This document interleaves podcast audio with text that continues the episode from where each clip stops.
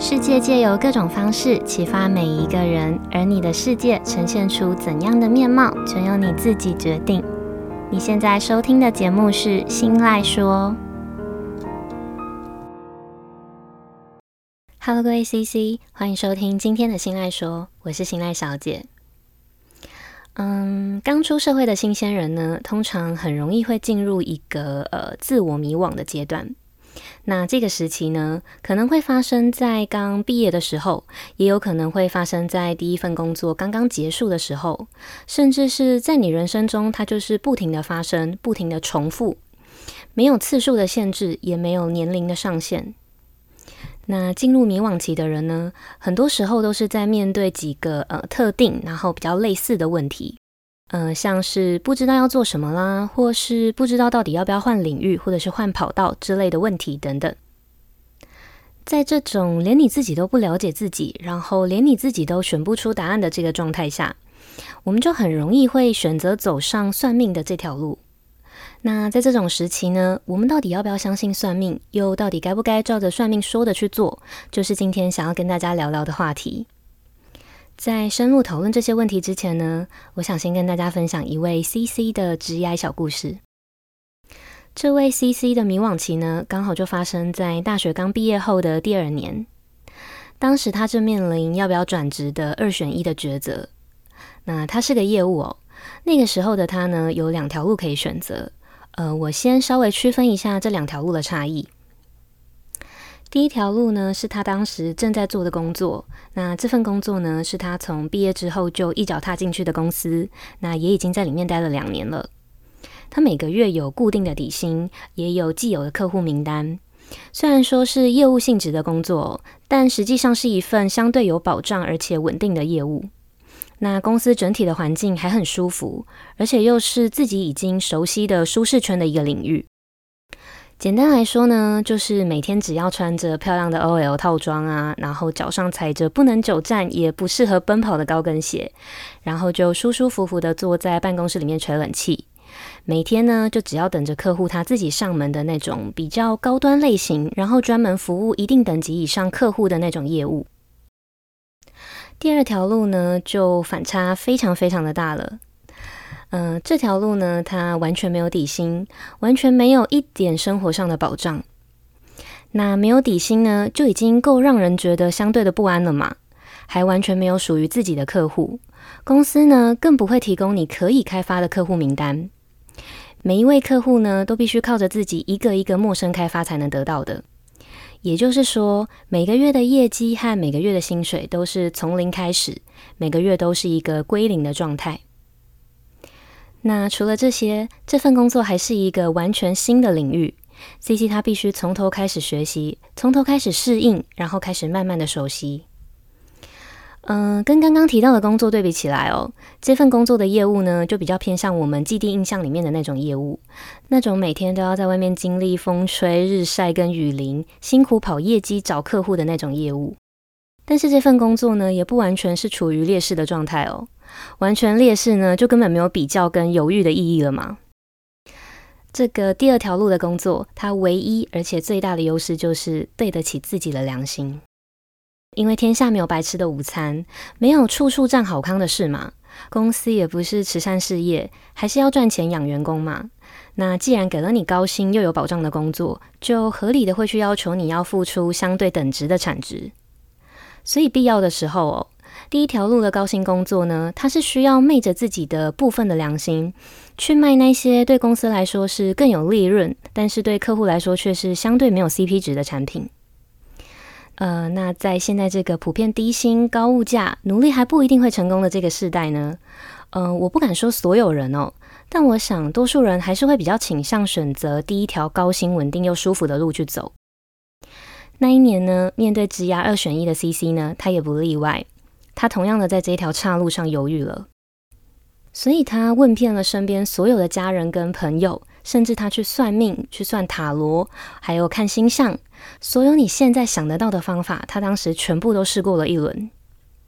但是不管怎么问、怎么算哦，每个人的答案、每一种算命的迹象，都是在强烈的告诉他一个相同的结果，就是不要离职，也不要转换跑道。最后呢，你一定想象不到，CC 他为了顺从自己内心的信念跟自己内心的价值观，嗯，他决定把所有人说的话通通当做屁，然后把所有算命预知的结果都当作是幻觉。他决定为自己任性一回，决定放弃自己原本稳定的工作，一切归零，然后一切重新开始。从那天开始呢，CC 他卖出去的每一份产品都是闭着眼睛不看业绩的哦。他坚持只卖对客户有利，然后客户真正需要，而且对客户真的有帮助的产品。那这份顺从内心，这份坚持的代价呢，就是必须要成交好几个客户才比得上别人的一个。也就是说呢，他必须比别人更勤劳一百倍，必须比别人付出更多更多的努力。那这么辛苦还坚持得下去的原因只有一个，就是他在心里告诉自己。道正要比术正还要来得更重要。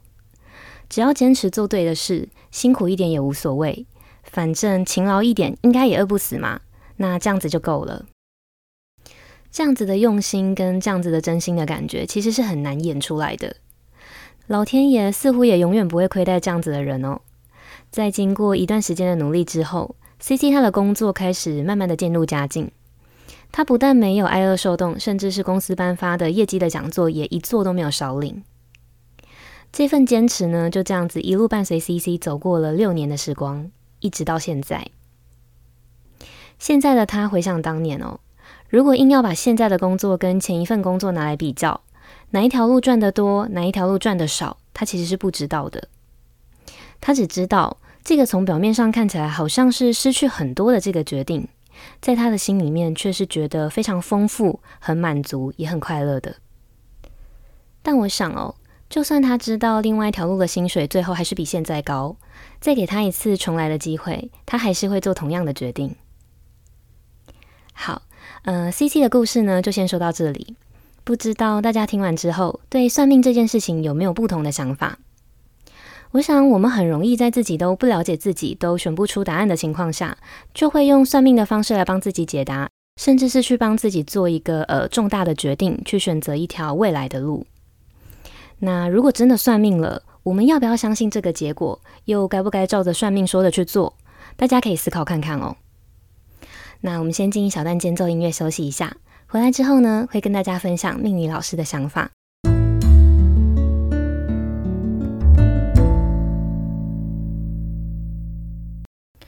我们可以从 CC 的故事发现，算命和家人跟朋友的意见，其实都只是基于大数据，基于过往的经验，然后站在一个单纯去比较优点跟缺点的客观的角度来评估事实而已哦。但是这些算命算出来的结果，这些家人跟朋友支持的结论，都欠缺了一个非常重要的关键的考量点。这个考量点就是人为因素影响的几率。以 CC 的故事来说，嗯、不管最后 CC 他选了什么，日子终究还是自己在过，感受呢也终究还是自己在感受。如果 CC 他当初听信了算命，选择了第一条高薪稳定的路，那很有可能他会因为没有办法喜欢跟认同自己正在做的事，或是因为自己受不了自我良心的谴责，然后每天都觉得这份工作让他很痛苦，而且不想面对，甚至每天都在离不离职的边缘不停的挣扎。那这样子的心情久了，时间一拉长，自然就更提不起精力去好好的工作。最后呢，呃，要么沦为一个继续待在痛苦里，但是业绩平平的业务；要么就是痛苦到最后受不了，然后直接离职。那如果真的是这样，还是回到了原点嘛？而且甚至比原点还要更糟。我们可以想想看哦，如果最后真的走到了这一步，以结果论来说呢，这个一开始算命跟所有人都说是好的路。就真的是好的吗？不晓得大家有没有印象，一个叫做《命运好好玩》的节目。呃，曾经在这个节目里面担任命理专任老师的汤正伟汤老师，他就曾经在一段访问里面说过，他说：“人生是无常的，算命呢，它只是一个统计学。可是我们通常算不过无常。即便他自己是一个命理老师，他也还是会去提倡他的客户。”可以相信算命，但是不要迷信的这个观念，因为他觉得命理只是在给你一个参考。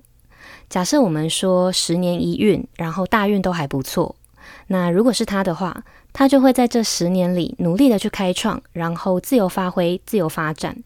什么都不怕，什么都尽力的去尝试。嗯，当然还是会去设下一个停损点啦，因为最重要的是，并不是听到命理老师说一句还不错，或者是很好，就代表每一件事情都会成功。所以他很害怕迷信的人，那种不管做任何大事或小事都要去问的人。那样子的人，他的人生就等于是被框架给框住了。因为命理它就是一个呃解读的概念，由命理老师他去解读这个大数据，这个统计学。分享这一段汤老师他在访问里面提到的，让我很有共鸣感的话哦。那这段访问呢，它是一系列的访问哦。汤老师他还分享了很多他自己的观点。那相关的连接呢，我会放在资讯栏的地方，有兴趣的听众朋友呢，可以去点点看。好，今天的分享呢，并不是要提倡大家算命不准啦，或者是说大家不要相信算命，而是我想要借由这个小故事去告诉大家，不要因为算命，不要因为别人的几句话，就局限了自己的选择，或是直接把你的选择权交给别人。呃，因为为自己的每一次的选择负责，才是成年人世界的准则。如果你放弃了选择，或是你把这个选择权交给别人，那你又要怎么为你接下来自己的人生负责呢？我想哦，既然算命的命指的是一个大数据，指的是一个概括的几率，这样子的几率呢，更可能会因为人为的因素导向不同的结果。那不如打从一开始，我们就保持一个开放的心态。当然，你还是可以去算命，还是可以算塔罗，也还是可以去看唐奇阳老师的每周分析。但是你要控制自己，去选择性的相信这些算命的结果。打个比方哦，假如我今天听到了一个好的面相，比如呃，老师说我这一周在公开场合会有很好的表现，那刚好我明天正要去跟一个客户提案，那我就会告诉自己，让自己更有信心的去做好这件事。那假设今天我听到的是一个呃比较坏的面相。比如老师说，我可能在呃人际关系的沟通会比较不顺，那我就会把这件事情放在心里，在跟别人沟通的时候呢，我就会记得要留意自己说出来的一字一句。那即便最后的结果真的还是不顺了，我也不会想要去归咎，就是因为是被老师说中了，所以我怎么努力都会不顺。呃，因为哦，只要你开始归咎责任，就等于你是把自己的命运全部都交给别人去掌控。那是不是假设老师哪一天他又说了，呃，我就是事业平平，就是没有当老板的命。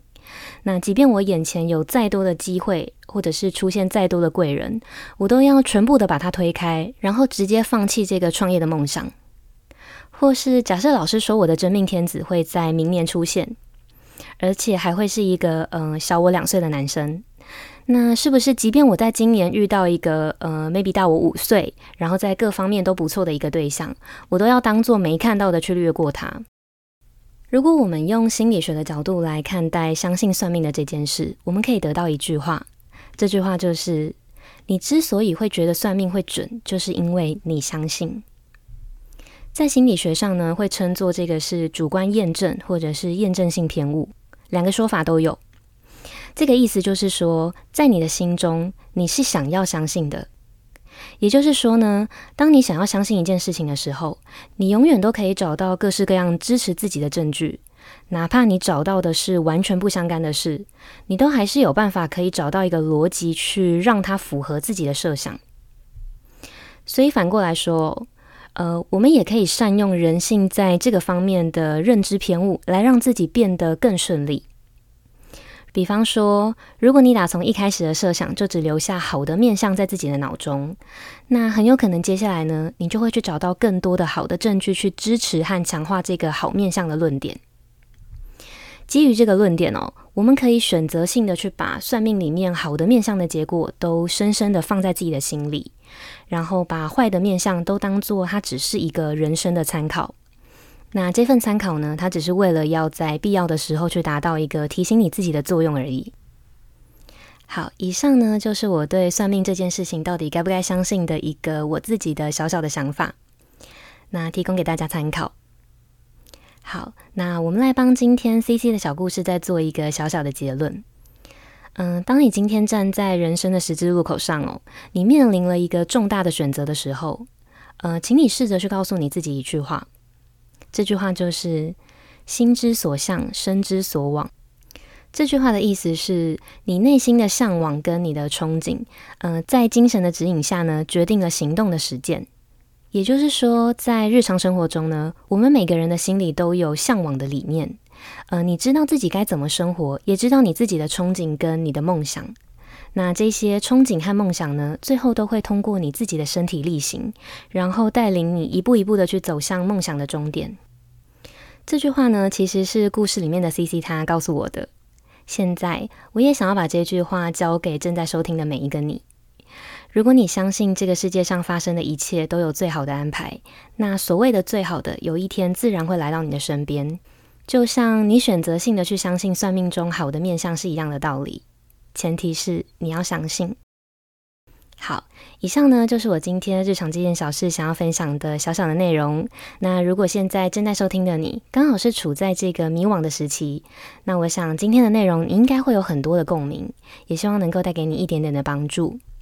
嗯，或者是你身边刚好也有正站在岔路上的迷惘的朋友哦，嗯，分享这集的内容给他，说不定你就是那个改变他的关键人物。那如果你有其他的小故事想要跟我分享，也欢迎你到我的 Instagram 私讯分享给我。那我的账号是 Miss 点 Isoland，N I S S 点 I S O L A N D。日常这件小事这个系列，接下来也会持续的借由生活中的大小事啊，或者是各种的故事，来分享我的观点跟我的所有的想法。那希望可以透过这个节目的分享，激起每一个人心中反思跟成长的力量。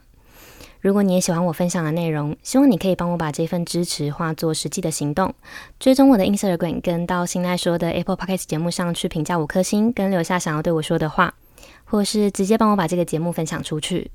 你的每一个小小的举动，都有可能会让这个节目被更多人听见，也有可能在无形之中带给需要帮助的人力量。那最重要的是，这些举动都会变成我继续录制更优质内容的动力。最后呢，希望每个人在面对选择的时候，都可以真正的心之所向。那今天的节目就到这里结束喽，感谢收听到最后的你，我们下周见，拜拜。